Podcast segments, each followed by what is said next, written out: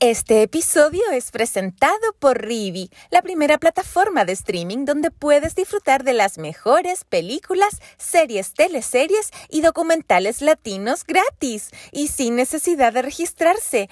Entren a rivi.com, r i i v i.com y atrévanse a descubrir Latinoamérica. Acomódate, porque comienza tu mejor compañía. Impacto en el Rostro Podcast. Es una invitación para conversar con nuestros artistas, analizar la actualidad, hablar sobre el teatro y recordar las teleseries, esas que aún están en tu corazón. ¿Disfrutaste con los paisajes de Rapanui o aprendiste el romané? ¿Te reíste con la martuca o lloraste con la muerte del peyuco? Si es así, entonces estás en el lugar indicado te invitamos a acompañar a Jorge Peña y sus invitados en Impacto en el Rostro, tu mejor compañía. Emilio Edward se toma este episodio de Impacto en el Rostro. El actor que fue parte del fenómeno diurno Verdades Ocultas hizo su debut en el género con Vivir con 10, la primera teleserie de televisión.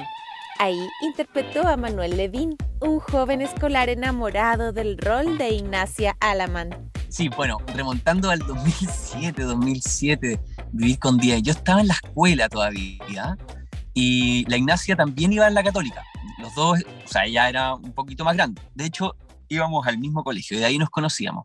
Y después nos encontramos en la escuela de teatro ahí en, en Oriente, en la católica, y ella estaba trabajando en televisión, eh, que se, ¿no se estaba abriendo esta área dramática, y como a la altura del capítulo 34, llegan a la escuela un productor, así como Emilio, estamos buscando a Emilio.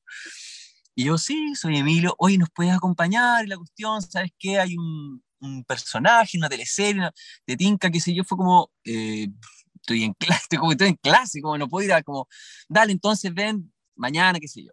Y así resultó el primer encuentro, pues voy a, ahí a Ezequiel Fernández, donde están los estudios, y estaban grabando, y Ricardo estaba, estaba en el switch, estaba switchando, y yo llego abajo sin cachar nada, 2007. Claro, yo tenía 22, 21, 21, 22 años. Como había visto el tema de la televisión, la verdad, con bastante admiración. Yo personalmente a los actores, así tipo Alfredo Castro, Pancho Melo, eh, José Sosa, Amparo Noguera, actorazos eh, chilenos que estaban en televisión haciendo trabajos súper entrañables, En la era de oro de Sabatini, en grandes teleseries, Las Montini, qué sé yo, tengo esa memoria.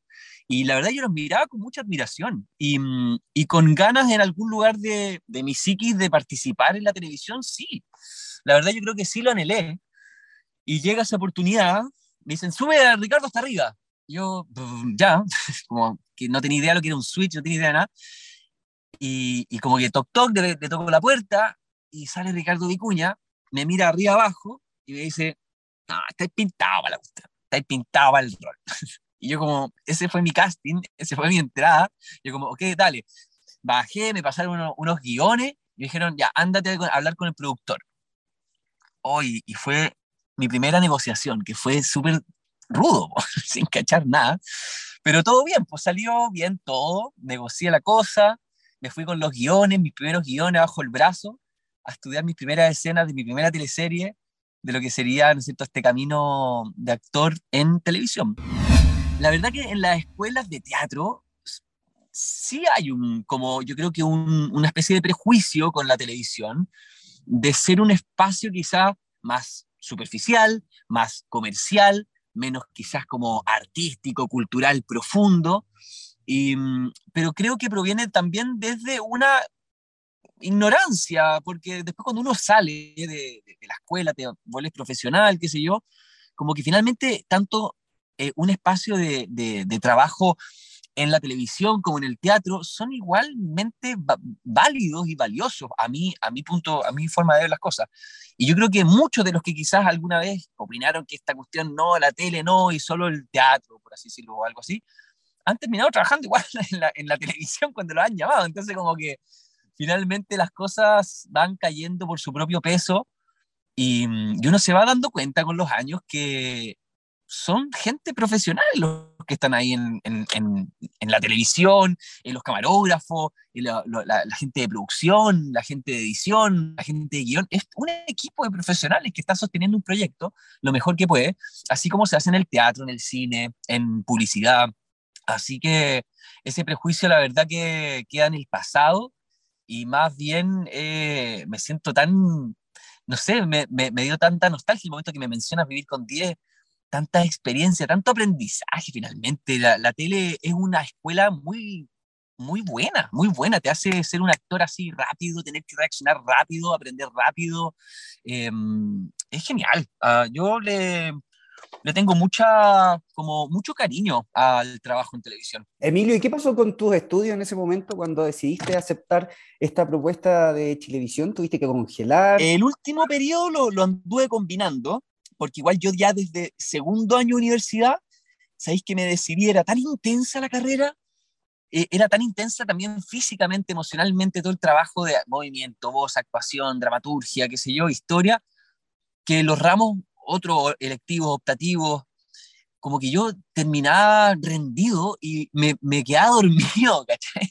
Me quedaba dormido, en la, me estaba perdiendo mis ramos, pues entonces ahí lo hablé con, con mi vieja, que era la que, mi mamá, la que me pagaba la carrera, y le propuse, y hice todas unas cuentas, qué sé yo, mi hermana estaba con crédito, yo hice todas unas cuentas, le dije, ¿sabes qué? Mira, esto es lo que sale la carrera, si es que me quedo un año más para terminar como los ramos y hacer como una especie de diplomado en estética y ahí aprender, aprender por ejemplo, fotografía, cursos de estética, eh, oratoria, un montón de cosas que la Universidad Católica ofrecía que eran súper buenas y nutritivas como para mi carrera como actor. Y me la compró mi vieja, me la compró que estuviera un quinto año y en ese quinto año aparece Vivir con 10, entonces pude igual eh, convalidar ambas cosas. ¿Y fue muy complejo? La verdad sí, porque igual estaba estudiando. Entonces, cuando uno entra a trabajar, uno ya automáticamente eres un profesional y eres exigido como profesional, no eres como un, un, niño, ¿no es cierto?, que tiene ciertas como condiciones especiales en, en los trabajos, que obviamente si un niño no quiere trabajar, como que se para la producción, que nada que hacer. Uno como, como estudiante profesional, tenés que bancar nomás, pues, y echarle para adelante, aunque tú eres sueño, que tú muestra otro día, tú tienes que hacer un ensayo como mala cueva, ¿cachai? Entonces yo, yo creo que eso sí fue un poco rudo, pero, pero a esa altura uno lo da todo, así que como que en verdad fui con todo, estaba súper súper embalado y entusiasmado con trabajar en, en, en, la tele, en un proyecto como actor, era, era súper entretenido, la verdad, éramos hartos, hartos actores jóvenes, un elenco, mm, como digo, joven en una, en una producción y una red dramática joven, era todo súper incipiente, entonces con mucho entusiasmo, entonces siento que esa energía me ayudó mucho para sostener igual ambas cosas. Partiendo por la, la Ignacia, como porque finalmente ella me, ella dice, ella, ¿sabes que llamen a Emilio? Porque iba, me iba a tocar interactuar con ella, entonces por ahí parte la generosidad. Luego se me viene a la, a la mente la Malucha Pinto, como una especie de, de, de mamushka ahí de, del elenco, ¿cachai? Que era la mamá, ¿no es cierto?, de los 10. Y, y como sus pollos, entonces siempre muy contenedora, muy generosa, muy generosa también eh, en su trato, en su cuidado, Em, muy artista, muy como generosa con el conocimiento como de actriz. Eh, Sabes que también tengo un súper buen recuerdo de la María José Prieto, eh, muy cariñosa y, y, a pesar que, bueno, cada uno, no sé, pues tiene su vida, eh, siento que con nosotros, como los pájaros nuevos en ese momento, igual ayudándonos, dándonos pistas, como siendo generoso en el sentido de, chuta, si uno, no sé, pues no sabía algo, se equivocaba en algo, igual uno, sabes que yo considero que igual siempre fui estudioso y como que Mateo, pero no, no daba jugo, ¿cachai? Pero igual uno hay códigos que no cachan, ¿cachai? Como que de repente tapáis el eje, tapáis a la otra persona, te salís de cuadro, como que no entendís las indicaciones, y ahí están tus compañeros con más experiencia, generosamente, como compartiendo eso. Así que por ahí em, podría mencionar a la Malucha, a la Ignacia, a la María José, principalmente. Yo creo que ellos fueron cariñosos y buena onda siempre está ese miedo porque son contratos como, digamos, la mayoría de los contratos, algunos claramente, en algún momento después en, en TVN hubo un momento en donde estuve unos años contratado, eh, como, entre comillas, no sé, estable, planta, qué sé yo. Pero acá obviamente que se acaba el proyecto y empieza ahí la guatita a petarse y decir como, chuta, ¿qué, ¿qué va a pasar? Y uno recién a esa altura empezar a eh, relacionarse con la incertidumbre laboral, que ha sido todo un aprendizaje y un tema de años. ¿Cachai? Ahora, no sé, va a cumplir 38 en julio, ahí tenía, imagínate, 21, 22, son todos estos años que yo he ido aprendiendo a sostener eh, me entre proyectos y después empezar también a desarrollar otras facetas que no solamente ya se convierte en un sostener entre proyectos, sino como en desarrollar otras vetas, otras aristas que me permiten trabajar, que me permiten, ¿no es cierto?, solventar mis gastos, pero claramente que cuando se acercaba el final de esa teleserie fue esa primera sensación de como, ¡oh! se acaba el contrato, Se acaba el contrato, se acaba, se acaba la pega. Y penca, eh, como en el fondo genera ansiedad, genera como no saber qué hacer, cómo uno llama al pintor, como que, o, no, entonces por lo general yo muchos años como que me mantuve así como, ok, se acaba y vamos, confiando que vendrá, ¿cachai? Dios proveerá. Pero vino la otra oferta porque también, bueno, hubieron méritos del, del elenco en general y, y, a muchos se les, se les recontrató. Y vino el segundo proyecto, que era un una locura, así como un híbrido, una teleserie chorísima en este colegio pelado Bobadilla, em, en donde finalmente como que siempre las ficciones son un, paralelo a tu realidad y se convierte en una vida paralela, pues si son ocho, nueve meses, siete, ocho, nueve meses que estáis viviendo un rol, y estáis metido en el colegio con tus compañeros de colegio vestidos como... Entonces, es loquísimo, es loquísimo y ahí uno empieza a comprender qué es lo que realmente grabar una teleserie, que es entrar en este mundo, en esta vorágine también, porque es vertiginoso, es un ritmo intenso. Y, mm, y fue súper bueno, pues fue súper bueno porque esa continuidad te permite como eh, seguir desarrollándote y agarrar el vuelo de lo que venía y entendiendo y aprendiendo y, y, poder profundizar y empezar a profesionalizarse. Así que, mm, no, genial, genial haber seguido ahí. Estuvo muy bueno. Emilio llegó al canal estatal con Martín Rivas en el año 2010. En la adaptación de la obra original de Alberto Blesgana, interpretó al alemán Hans Schulz. Emilio, antes de esta teleserie, ¿habías leído a Martín Rivas de Blesgana? Sí, en el colegio, en el colegio que había leído, ¿cachá?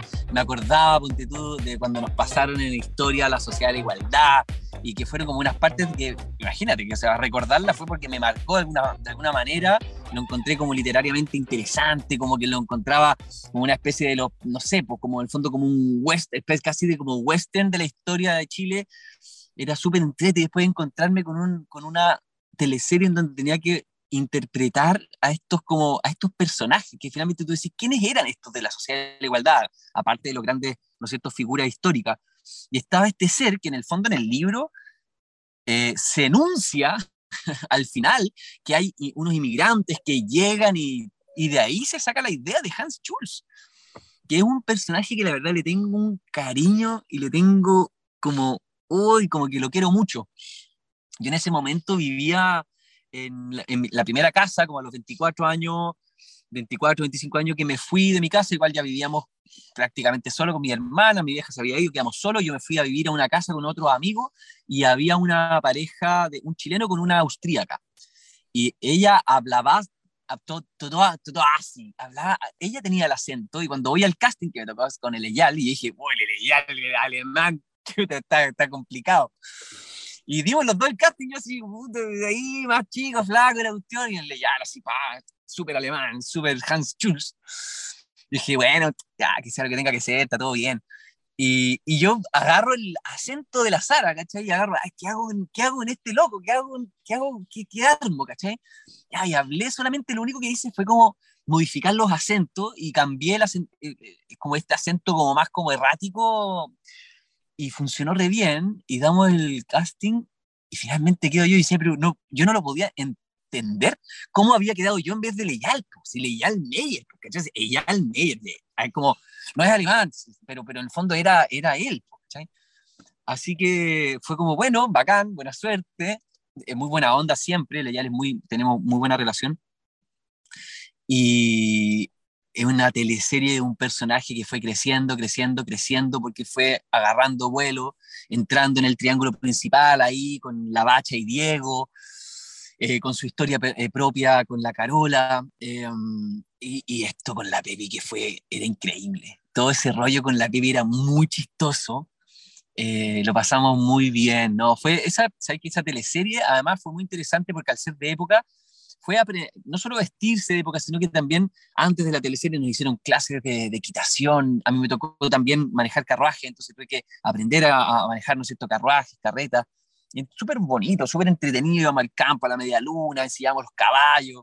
Y después llegar a la pega es como ponerse, ¿no es cierto?, tu alforja, vestirse así de época, era muy, muy entretenido, muy bonito, muy bonito. Imagínate, teníamos, igual era, era rudo en, en verano, sí era un calor y estábamos ahí grabando a pleno sol en el, en el fondo como en la, eh, la plaza central del pueblo, con, oh, era fuertísimo el sol, recuerdo, y el calor.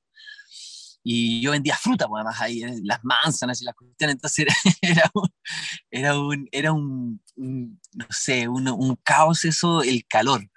Muy fuerte el calor, pero mm, muy entretenido, pues ahí tener los caballos, todas las fachadas continuas de, de las arquitecturas de la época.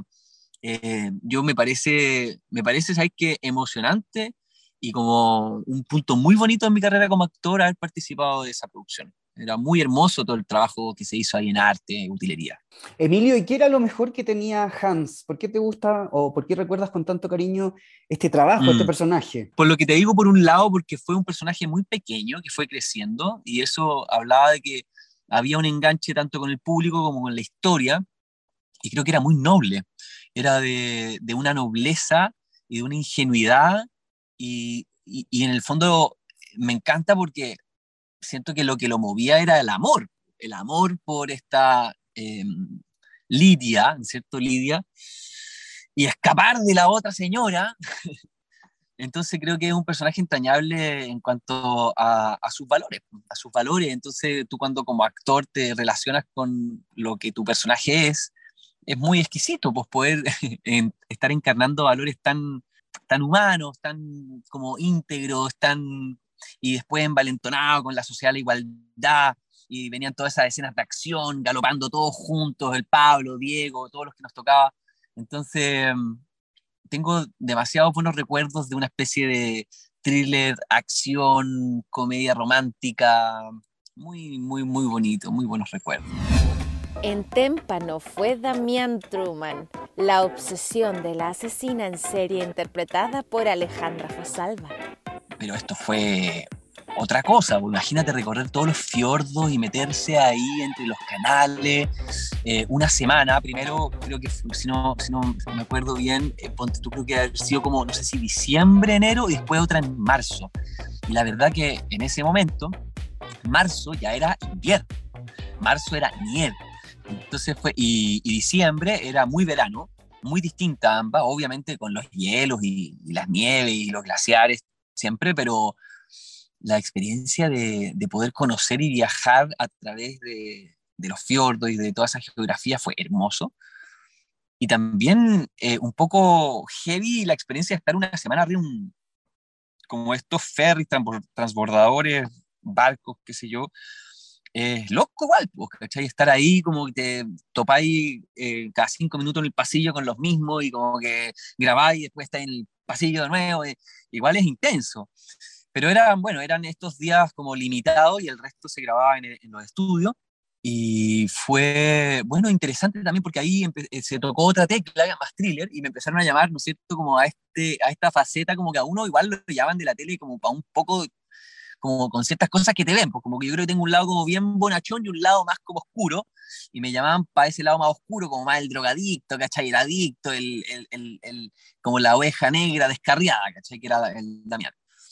Mm, y, fue también experimentar y empezar a, sacar esas otras facetas mías actorales que, no, que era muy distinto a lo que venía haciendo antes con, con Hans Schulz. Y fue, mm, creo que no sé si la teleserie le fue tan bien como a, como a Martín Riva, pero pucha, para mí la verdad, o sea, me importa que le vaya bien, obvio, pero pucha, para mí como actor la experiencia fue igual súper buena, porque es una experiencia más que se suma en un carrete profesional, actoral, que vais profundizando, vais aprendiendo, vais conociendo y vais también eh, trabajando con otros actores. Como por ejemplo ahí nos tocó trabajar con el Pancho Melo, con la Alejandra y otros. Eh, entonces vais, vais aprendiendo de tus compañeros más viejos, que tienen mucha experiencia. Eh, sobre todo cuando, son más, más viejos, que yo creo que ya vamos a llegar ahí cuando hablemos de Matearca y hablemos de, de, otras teleseries, ¿cómo, ¿cómo, explicarte? O sea, lo que, uno, lo que yo puedo ver de mis compañeros que ya son, eh, pucha, personas mayores, es un nivel de compromiso y de, y, de interpretación que no veo eh, hoy. No, no existe esa, esa ética, esa estética actoral hoy día, porque obviamente son criados y entrenados en otra época. Entonces, y es de 0 a 100, sin train, sin nada, chao. Y van, entran al escenario, a los Julio Jung, qué sé yo, y, y, es todo, o sea, ponen todo, y a mí eso me, me sorprendía mucho. O sea, la Delfina Guzmán, lo mismo, con una capacidad de actuar, eso es lo que yo aprendí de, la, de mis compañeros de más experiencia, como la capacidad de actuar, ¿cachai? Que es actuar, que es como hacerlo, hacer como en el momento. Nada de cargar la emoción, de hacer training, de chao, nada, no existe esa cuestión. Es hacerla, es hacer la pega así, cero así, acción y pa. Y eso lo vi en el teatro y en la tele.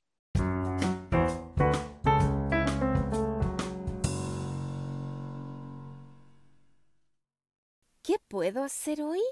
Con Rivi ya tengo la respuesta. Disfrutar de las mejores películas, series, teleseries y documentales de chilenos y latinos completamente gratis. Solo debes descargar la app en tu celular o Smart TV y listo, que comience la diversión. Además, rivi.com, R-I-I-V-I te invitan a revivir las mejores teleseries como Amores de Mercado, Brujas o Romané, entre muchas otras, en la mejor calidad. Impacto en el rostro y R-I-I-V-I, Rivi, comprometidos con la ficción nacional.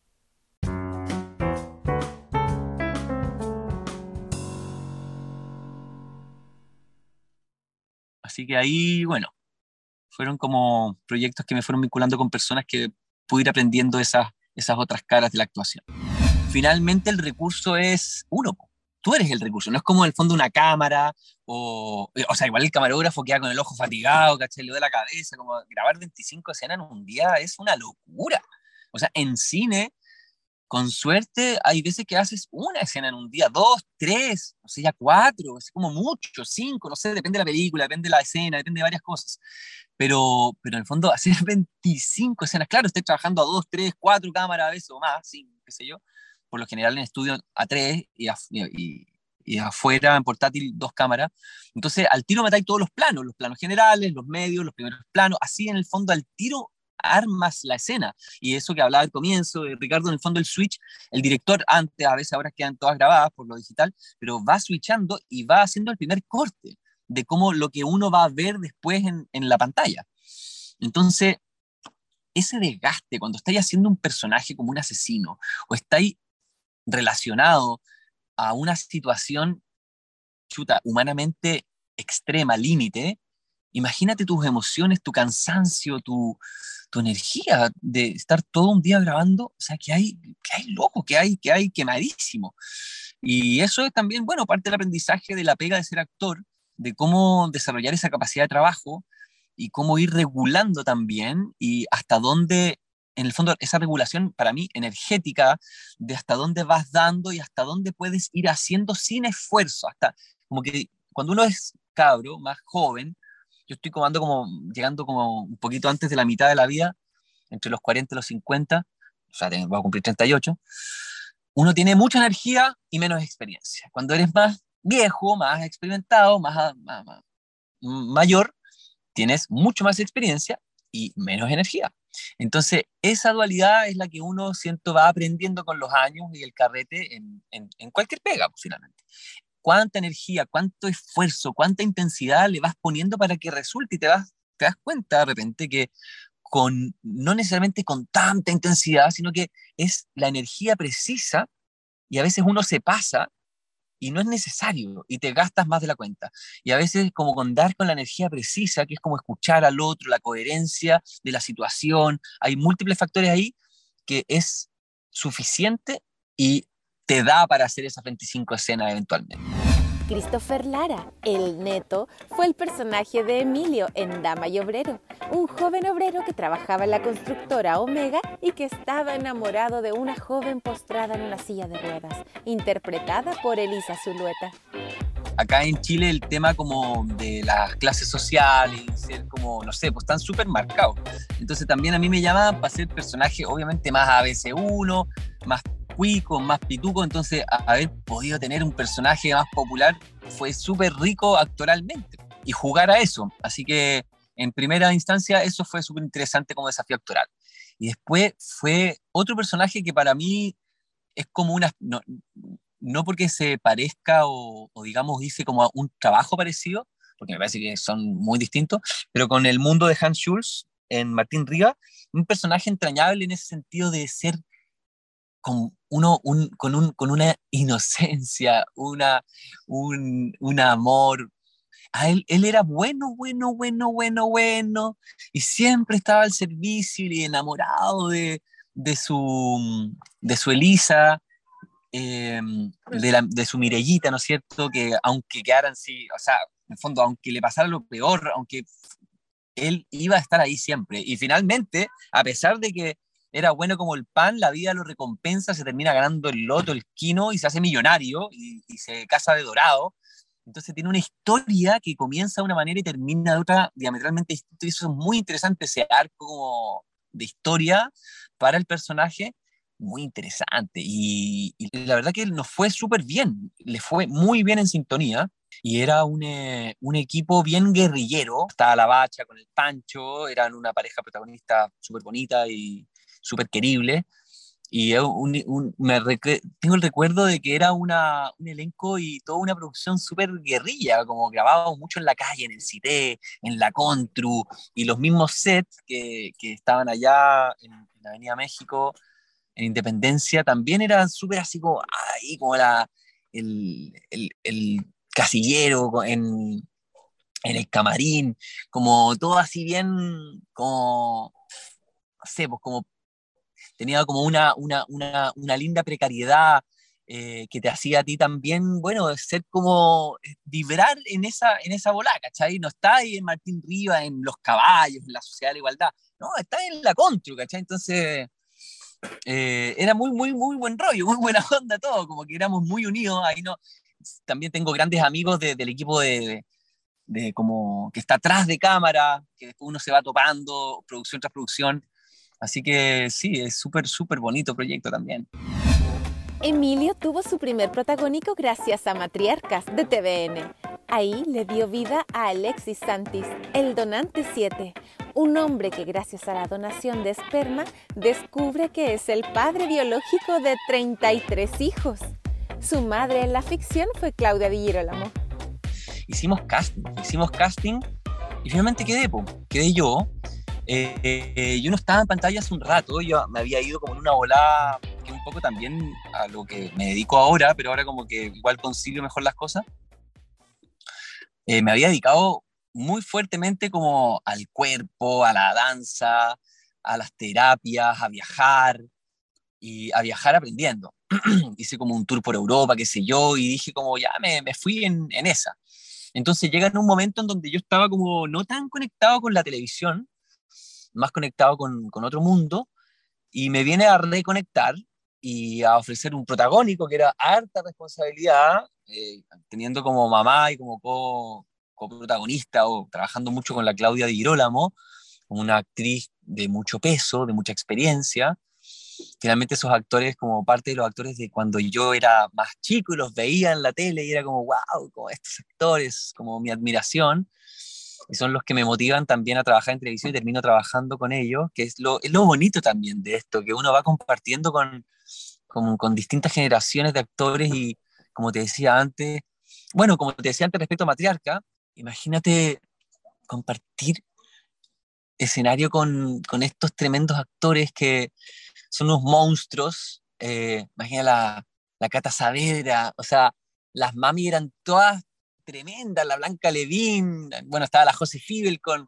Tu abuela también, Gloria Muchmayer. Imagínate con la Gloria, como que era así, a mí con la Gloria me había tocado hacer una, una, una obra de, de Chejo, pero trabajar en tele era verse mucho más a menudo, y es de estos actores ya mayores que tú veís, que yo veo y digo como, wow, como, ¿qué onda? ¿Cómo actúan? Como, qué seco, qué, qué, qué power, qué, qué, inmediato, como que no les cuesta.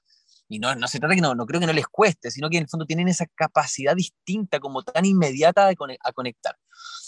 Entonces llega, bueno, a, igual a, a, ponerle una inyección así a mi vida, me tuve que súper mega aplicar, grababa el ritmo del protagonista distinto al ritmo del, secundario, ¿no es cierto?, del, del, reparto que me había tocado y que me acomodaba mucho también, porque como me gustan otras cosas y entrenar y hacer clases, hacer yoga, hacer danza, como que me acomodaba mucho el, el grabar no tanto todos los días, sino necesariamente todos los días, como cuando te toca como protagonista y después de grabar tienes que llegar a tu casa, al menos darle una mirada a lo que viene.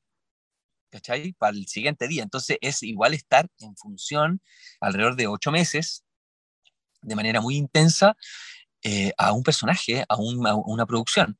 Entonces es súper enriquecedor profesionalmente, pero humanamente sin duda era eh, muy desgastante y en esa época coincidía que yo estaba en el embarazo de mi hijo, obviamente la mamá de mi hijo, yo estaba yo embarazado, estaba viviendo el embarazo de, mi hijo, entonces era conciliar eh, situaciones, chuta, que de repente me demandaba mi vida personal eh, un tiempo que el trabajo no necesariamente me lo permitía. Y creo que eso fue como un desafío, eh, fue igual como, no sé, todo desafiante, así como el ritmo de la teleserie, pero como te digo, igual, pucha, no sé, yo, a mí me gusta igual estudiar y ser Mateo, como llegar preparado igual a, a la grabación, saber qué es lo que tengo que hacer, así distinto quizás como después de tres años grabando, como en verdad oculta, que ya te sabéis la cuestión de taquito y es como que, no, ya cada vez tenéis como que estudiar un poquito menos y con los años también vaya agarrando más seguridad, pero acá no, pues acá escenas de, de, protagonista con harto texto, que tenéis que contar la historia, y que a veces toca hacer como la parte entre comillas como fome, y la parte entre también, pero la parte fome de contar todo, ¿cachai? De, de narrar lo que pasa. Entonces tenéis que estar en todas. Y eso son muchas escenas, muchos textos, muchas palabras, mucha memoria. Y, y viene, bueno, viene a, a, remover igual un momento que yo estaba como un poco en otra, a aportarle un montón de trabajo y experiencia, aprendizaje, y a, darme otro como empuje y apalancamiento actoral y profesional fuerte, muy, muy, muy bien, bienvenido. Y eso yo me, yo me hacía llamar como dice, como que yo sentía, sentía que en ese momento yo ya tenía la madurez para hacerlo y llegó y me las daba como de anti-galán, no sé por qué, porque no sé, pues yo digo como, no me siento como estos galanes de teleserie antigua, siento que soy como, como de otro tipo de actores, pues actores así como más, no sé, por ejemplo, me acuerdo de, de, de, sentirme como, no, no, necesariamente identificado, pero como me llamaba mucho la atención, por ejemplo, el trabajo de Alfredo Castro en televisión, que no necesariamente hacía personajes protagónicos, sino que precisamente hacía personajes secundarios, y, y de ese tipo de actor me encanta igual como eh, tener familiaridad con ese mundo de actores que hacen trabajos de personajes secundarios muy interesantes, como muy recordados. Por eso por ahí Hans Schulz, eh, ¿no es cierto? Eh, Christopher Aaron, ahí el neto, personajes que hasta el día de hoy igual a uno lo recuerdan, ¿cachai? En la calle, qué sé. Entonces, no necesariamente por ser protagónico es mejor sino que le veo mm, muchos beneficios y riqueza al secundario y la experiencia de haber hecho un protagónico también es tremendo, es, power, es muy, muy, muy, muy fuerte. ¿Te gustó? ¿Te gustó la historia de Alexis? ¿Te gustó la historia en general de Matriarcas? Y yo empatizo mucho con el universo de la Vero Saquel. porque, mm, porque me gusta que era igual, yo creo que para la audiencia tengo la sensación de que era un poco intrincado, un poco complejo, un poco enredado, pero a mí sí me gustaba, me gustaba la historia, encontraba un poco absurdo, particular, raro, esto de tener 33 hijos, eh, que tener como estas cinco parejas, como era, era una locura, era una locura, y como poder entrar a interpretar esa locura me parece muy interesante. Muy interesante, como poder hacer verosímil algo que es, que bordea, no sé, en verdad, que en verdad podría pasar, Pero, eh, pero una locura. Así que sí empatizo, sí me gustaba, me gustaba la historia y también uno como actor, no sé, yo siento que tengo que enamorarme de mi personaje, de la historia como de lugar. Quizás si no empatizo demasiado, es como algo tengo que verle a esto para que me enamore y para poder interpretarlo, porque si tengo que estar además todos los días, todo el día haciendo esto, si no me gusta, es como, no sé, me las arreglaré para que me guste, como que de manera profesional haré la pega que esto se, se convierta en algo que me haga sentido. Entonces, por sí o por no, igual. Mira, primero igual, igual me sentía como bien desafiado por trabajar con ella. La miraba un poco con, la miro, y en ese momento la miraba con, con mucha admiración y, y, también como en una especie de, no sé, no sé, pedestal, por así decirlo, como decir una, una actriz con mucho renombre, con mucha experiencia, y no solamente ¿no en televisión, sino que en teatro y en cine. Y al principio me sentía nervioso, la verdad me sentía como un poco nervioso. Y entonces como que me mega preparaba para mis escenas para llegar bien porque me habían comentado que, que, era, que era brava. Era brava, que en el fondo ojalá no equivocarse, como que igual me metieron cuco, pero cuando lo conocí, la verdad, una mujer súper dulce, súper amable, súper eh, buena compañera, eh, sin duda exigente, y pues tú llegamos en la mañana y a, veces, no siempre, pero a veces no, no, nos metíamos en el camarín antes de, y ella siempre llegaba tempranísimo, estaba ahí con su bucho en la mañana, y llegábamos, nos metíamos en el camarín y le, a, tijeretear y a meterle mano a la escena, a ver aquí, aquí, pa, pa, pa, y cortábamos, cortábamos, como que metíamos un poco mano, un poco ya más avanzado en la teleserie, así cuando ya había un poco más de propiedad, y tampoco tergiversando el guion ni nada, pero como que así como que nos apropiamos de nuestras escenas y, y, la verdad yo siento que fluyó bastante bien. Y para mí trabajar, o sea, es como trabajar, por ejemplo, con alguien con mucha experiencia es mucho más fácil finalmente que trabajar con alguien que tiene menos experiencia, porque conoce los códigos, porque conoce su pega, porque es eficiente, porque al actuar también con más experiencia lo hace de manera más verosímil, más encarnada, no sé, no necesariamente, pero en este caso sí. Entonces, las escenas finalmente es más fácil reaccionar ante una actuación como verosímil que ante una actuación que ni tú te compras mucho de tu compañero, como que hay que te hacer una actuación sobre la actuación. Entonces, acá actuar con alguien que es bueno, finalmente es más fácil. Entonces, igual se dio bien, yo encuentro se dio bien y siempre como, ya creo que lo he dicho varias veces, como un aprendizaje más. Así que, no, tremendo honor. Tenías hartas escenas enfrentándote a ella, ella interpretaba a, tu, mm. a, tu, madre, ¿cierto? Era la persona que finalmente buscaba estos 33 hijos e hijas en contra de lo que tú querías. Em, ¿Tienes ese recuerdo de matriarcas, de haber hecho hartas escenas con, con ella, con Claudia, enfrentándose por, por lo que te estoy comentando? Eh, sí, y al mismo tiempo, como que ella también a ver, como que había un sentimiento desde los personajes como de enfrentamiento, pero de mucho amor también, como de una protección, como de ese amor de madre dura. Entonces, también es bonito, también e, era bonito, no era un enfrentamiento solamente como de como fuerzas que se oponen, no era solamente ese enfrentamiento de fuerzas que se oponen, sino que también de un amor entrañable que, que, se, que, se, que había atrás de, de, este enfrentamiento. Y también recuerdo con mucha gracia y con mucha como muy patente las escenas con la Cata Saavedra, o sea, era muy, muy buena porque es tremenda actriz también, era muy divertida. Y de repente uno como, como te digo, como protagonista, a veces te toca ser como un poquito más serio, como contar la historia, a diferencia de ser un secundario que tenía un poquito más de libertad de caracterización. Y era difícil, porque la Cata, para cagarse la risa, y tenía que mantener la seriedad en escenas que, que eran muy cómicas. Entonces ahí me acuerdo en la oficina y como que aparecían y bueno, y ahí van apareciendo como cosas, ¿no es cierto? Como que no, no necesariamente vienen escritas, sino que van apareciendo ahí en el set. Y con la Cata, eh, muy entretenido actuar, muy entretenido, ella muy cómica y con un nivel de espontaneidad y de verdad escénica así, pero como impresionante. Así, así que eso es otro muy lindo recuerdo que tengo de Matriarca. Nicolás Walker fue su personaje en Verdades Ocultas, un hombre que vivió las de Kiko y Caco, partió enamorado de Agustina, tuvo problemas con las drogas y se enamoró de su mejor amigo Tomás. ¿Viste que le pasó de todo? Mira, imagínate que en 7, 8 meses hacer un personaje es tener una doble vida, o sea, tres años y medio de frentón es otra vida completa. O sea que de verdad es una vida autónoma por sí sola. Nicolás funcionaba solito, finalmente. Nicolás era un personaje que, que uno ya, ¿sabes qué? Llegaba a ese punto en donde es tan natural, está tan incorporado, está tan integrado, que no, que se llega a, a lo que yo postulo que, que es la actuación, que es no actuar. En el fondo, no, no se, o sea, o sea, a ver, uno se pone en circunstancias dadas, ¿cachai? En la situación que te, que te propone la escena y el momento de la historia.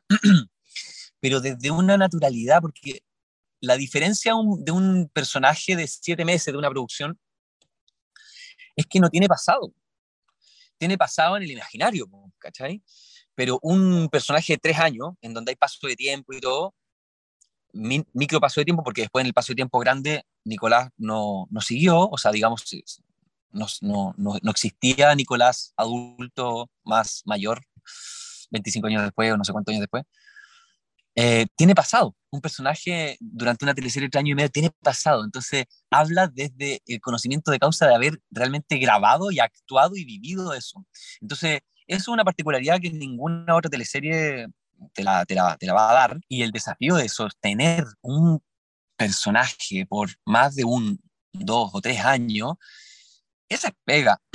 esa es pega porque, mm, porque como cualquier cosa, bueno, se va desgastando. Pues, y uno también, mira, la verdad yo no me aburrí, no llegué al punto de aburrirme, quizás como puede ser que algún, alguno, alguno de mis compañeros le pasó, en algún momento quizás era como chuta, pero a mí esos tres años y medio, y pasa mucho, que es muy, de hecho es un fenómeno que se estudia, como a partir de las obras de Shakespeare, que pasa mucho que a veces lo que se va espejando de alguna manera, de alguna u otra manera, lo que va en, en lo que va corriendo en la ficción con lo que pasa en la realidad de los actores. No es que se dé en todos los actores, no estoy diciendo que eso sea como que un imperativo que pase, pero lo digo porque en mi caso igual a veces, yo no me enamoré de ningún amigo, pero en otra, con otras situaciones de, de la teleserie, como que me fue súper acompañando.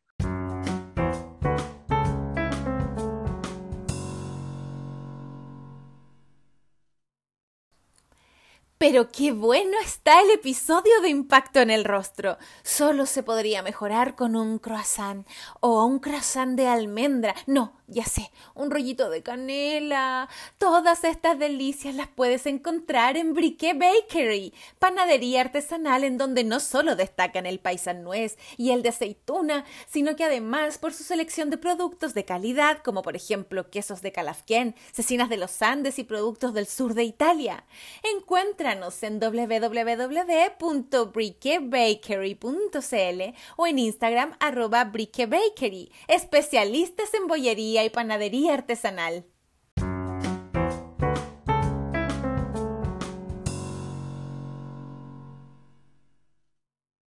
Ah, personalmente yo ahí tuve temas personales ahí, ¿no es cierto?, de rupturas, qué sé yo, que iban justo en el momento de que Nicolás iba viviendo sus cosas, sus, rupturas y, sus, sus quiebres y sus dolores.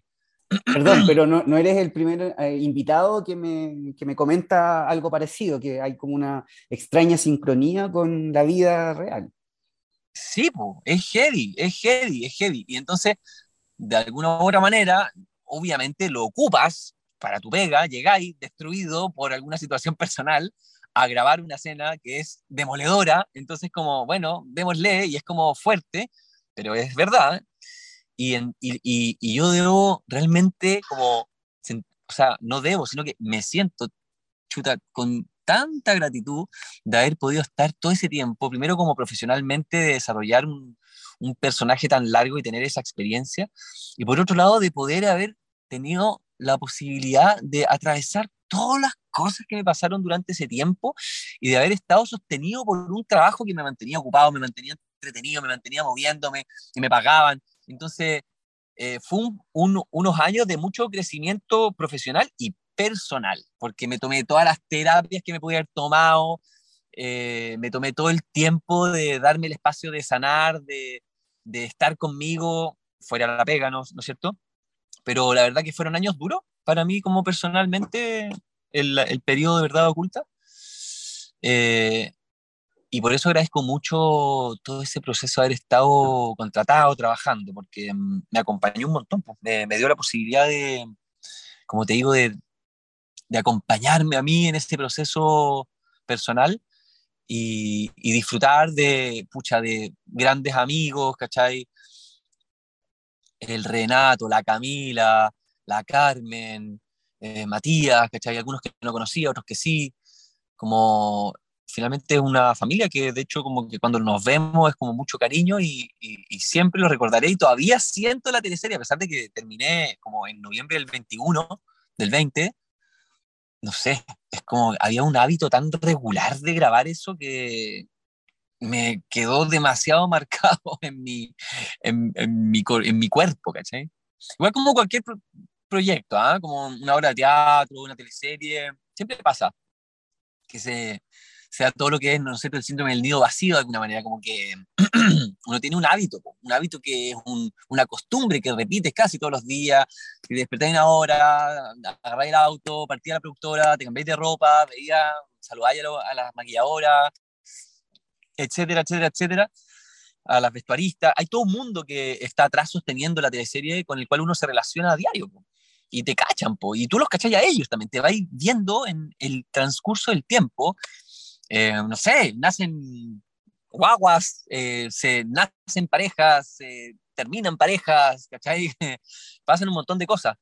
Entonces, sentí un, sin duda, un, un vacío, ah, pero como yo siempre he como cultivado no solo un trabajo, sino como un mundo paralelo a la actuación que tiene que ver con el bienestar, con el trabajar con personas, tratar a personas, fue como que finalmente ecualicé nomás, y lo que estaba ahí en su expresión más pequeña, de hecho yo tenía un centro de salud, de prácticas y terapias, que se llamaba Casa Encuentro, y después vino la pandemia y lo dejé, y continué con, el proyecto, pero como personalmente, pero fue ecualizar y todo ese espacio que ocupaba Verdades Ocultas, finalmente lo empezó a ocupar este espacio de trabajar con personas, de hacer mis clases, de hacer las terapias, de hacer los coaches, de trabajar con organizaciones también, y, y, seguir, obviamente, desarrollándome como profesional en esta otra área, eh, tanto por mis intereses como también por parar la olla, ¿cachai? Tengo un hijo ahí como, ¿no es cierto?, que mm, pagar cuentas.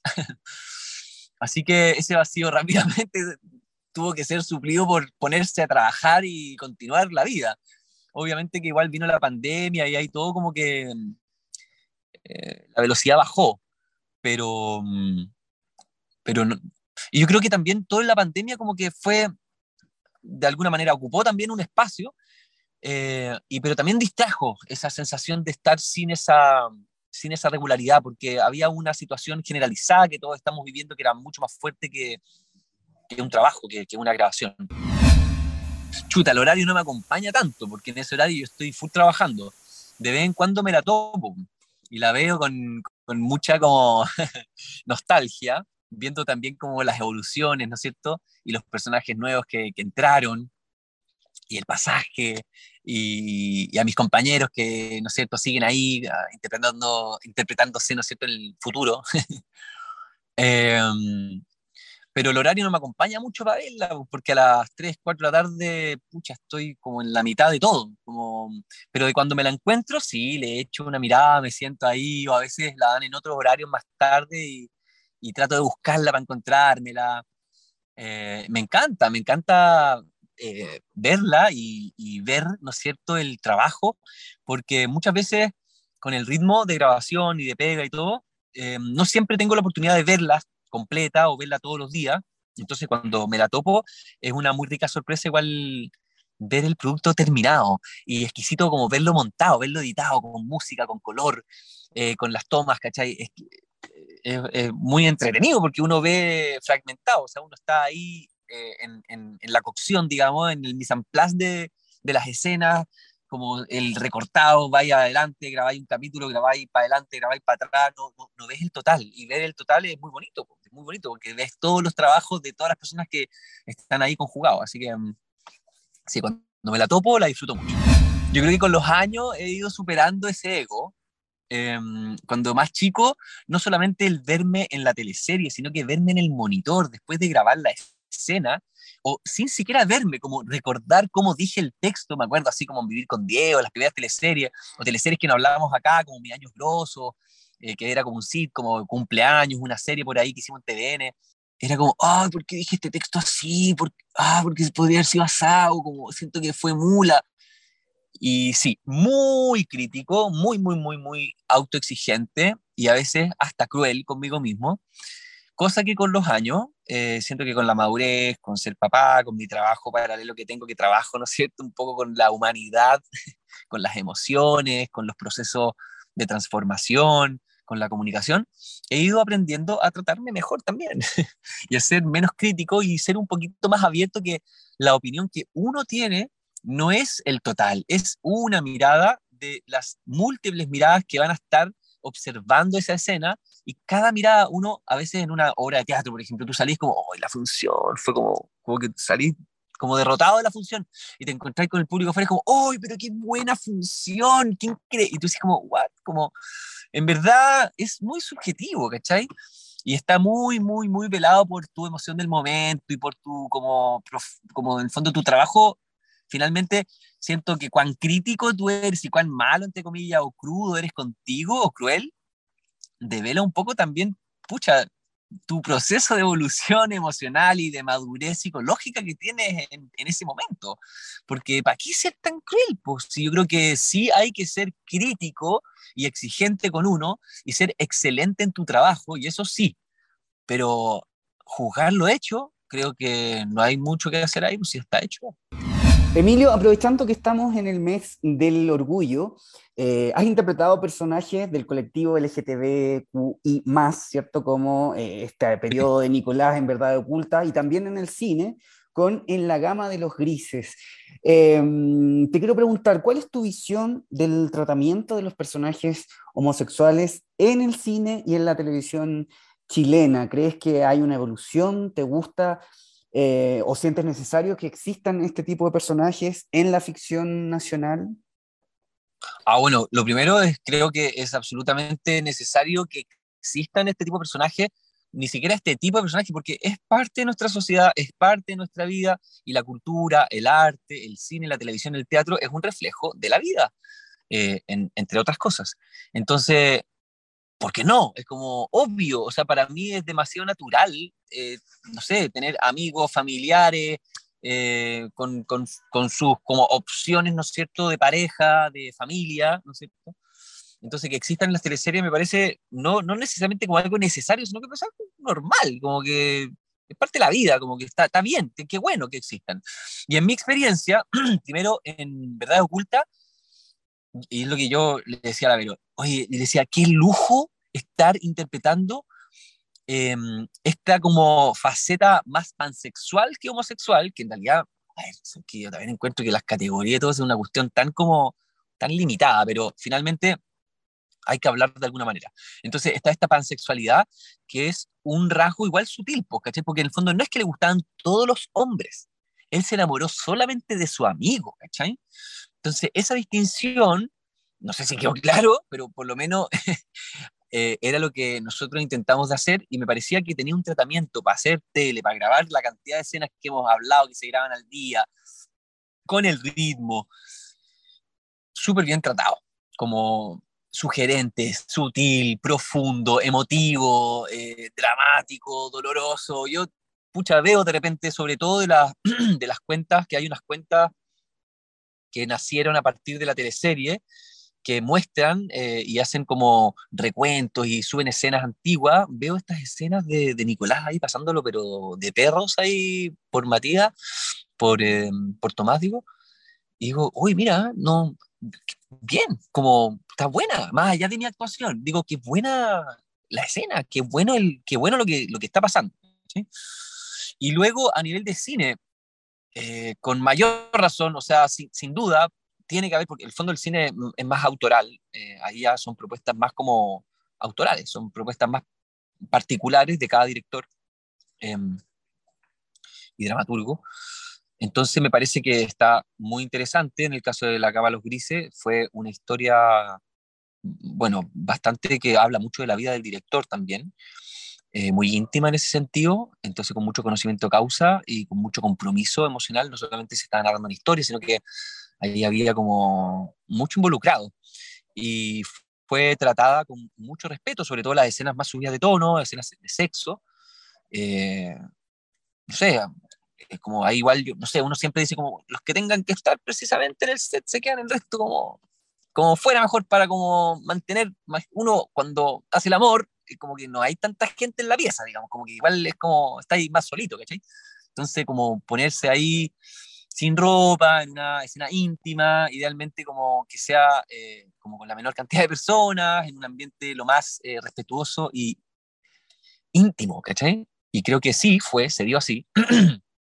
por parte de la producción de la película, de dirección, de los equipos, como que se redujo en esa escena todo el equipo a lo mínimo.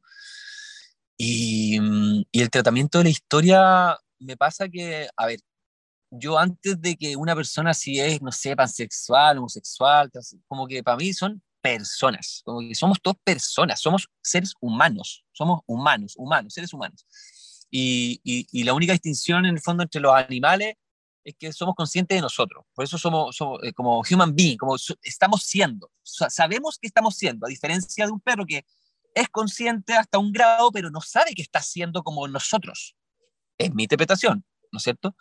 Y por eso no es menos importante ni, eh, no sé, eh, valga, no, no, no, es menos valioso por ningún motivo. Soy como demasiado amante, no solo de los animales, sino de los seres vivos verdes, las plantas, de los árboles, como soy animista, de hecho, como que creo que el río tiene un espíritu, el bosque tiene un espíritu, eh, así como la ciudad también tiene un espíritu, y que básicamente es nuestra psiquis, que son todo el conjunto de nuestros pensamientos, todo lo que nosotros pensamos nos envuelve, y toda información que es, ese es como nuestro espíritu. Entonces, depende de lo que pensemos nosotros, de qué es lo que queremos hacer de nuestra sociedad. Creo que mm, es muy valioso que se hable de esto, pero para mí es algo, pucha, como en verdad no, no, tengo mucho rollo con el tema, como que me parece que es normal, que cada uno tiene su, su, su decisión, eh, apoyo, si que alguien que es hombre con otro hombre quieren tener una guagua, eh, me parece hermoso eh, la adopción o como que apoyo todo lo que tenga que ver que haya un espíritu de buena fe y amor real, honesto y profundo atrás, lo apoyo. Y no me importa la forma, porque por mucho que uno pueda tener un papá y una mamá, a la larga, mi papá, si es que por ejemplo mi papá no estuvo muy presente, va a ser representado por otra figura que eventualmente puede ser un amigo, una amiga, una amiga de la mamá. esa figura se suple. Entonces, finalmente, si es que voy a ir con una intención amorosa, a construir una familia, independiente soy hombre, mujer, lo que sea, a mí me parece que es súper válido y que tiene que existir en la vida y en la ficción. Estuvimos hablando desde el año 2007, desde los personajes del año 2007, ¿cierto? Un escolar, un alemán, un personaje popular de la construcción, eh, un protagonista, ¿cierto? Con 33 hijos. ¿Cómo evalúas tú tu paso por la televisión? ¿Sientes que la televisión ha sido generosa contigo? A decirte que nunca lo había pensado es, es, un poco raro, porque sí he pensado en, en, de alguna manera, entre comillas, en mi trayectoria, cuando he hecho mi currículum, cuando he pensado un poquito en, lo, en, las cosas que he hecho.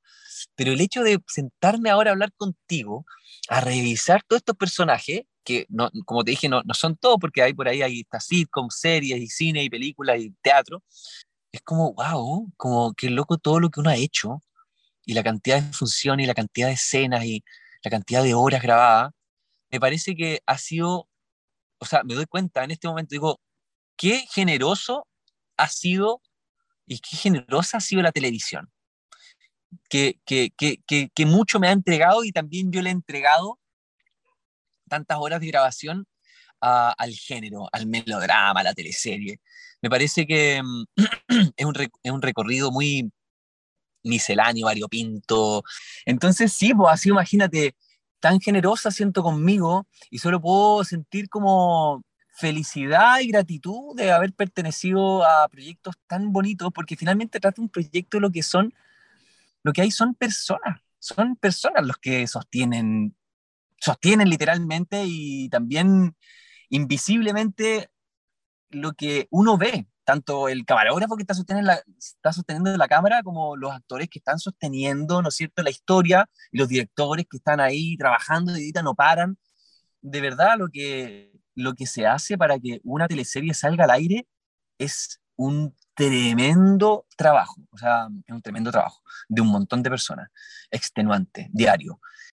Aprender a trabajar en equipo, a trabajar todos los días con personas, creo que es lo más difícil y lo que me ha entregado la televisión, además de toda la expertise actoral y profesional como actor. Entonces es sentirme privilegiado de, pertenecer, ¿no es cierto?, al grupo de actores que ha podido hacer historia en la televisión en, este país, en este tiempo. Em, y, agradecido y abierto a todo lo que venga, como que bueno, así como que todo lo que venga en verdad, en todo ámbito, en televisión, en cine, en, en mis proyectos, como me encanta también estar, ahora no estar grabando y ver que están estrenando la, la teleserie, están grabando en el sur y es como, che, qué, qué, bacán, estoy feliz por mis compañeros y yo estoy pujando con todo mi proyecto y feliz cuando tengo mis logros y cuando tengo un día que no es tan bueno, bueno, el otro día será mejor y dando cada día lo mejor y haciendo todo lo que puede estar en mis manos para sacar adelante. Y esa fuerza también la he visto y la he aprendido de trabajar en, en una teleserie gracias a ti también por este espacio, porque igual ha sido la mansa entrevista, se pasó y muy bonito también repasar toda la historia, saber que está todo este material de otros, de un montón de actores que vi en el listado de las otras entrevistas, poder conocer sobre su historia y esto es un material de verdad muy valioso de registro em, que, que, que, estás haciendo tú con tu equipo, así que también, bueno, agradecer por, por, por este trabajo que hacen ustedes que tiene que ver, bueno, con lo mismo que tú dices, con el valor que todavía, ¿no es cierto?, tienen las teleseries y me encanta poder acompañar en, acompañarlos en su casa en algún grado, ¿no es cierto?, estar en el living compartiendo, no sé, una once, una comida, siendo parte de, ese momento, creo que igual es algo muy bonito y, y, que, y que creo que todavía tiene mucho sentido. Así que eh, larga vida a las teleseries, seguir dando estas historias entrañables que conecten con el corazón, que nos entreguen valores nutritivos para nuestra vida, para nuestra familia, para nuestros hijos, y que ojalá podamos entretenernos, pasarlo bien y aprender, aprender de estas producciones. Impacto en el Rostro Podcast es una invitación para conversar con nuestros artistas y recordar las teleseries, esas que aún están en tu corazón ¿Te reíste con la martuca o lloraste con la muerte del peyuco? Si es así, entonces estás en el lugar indicado. Impacto en el rostro, tu mejor compañía.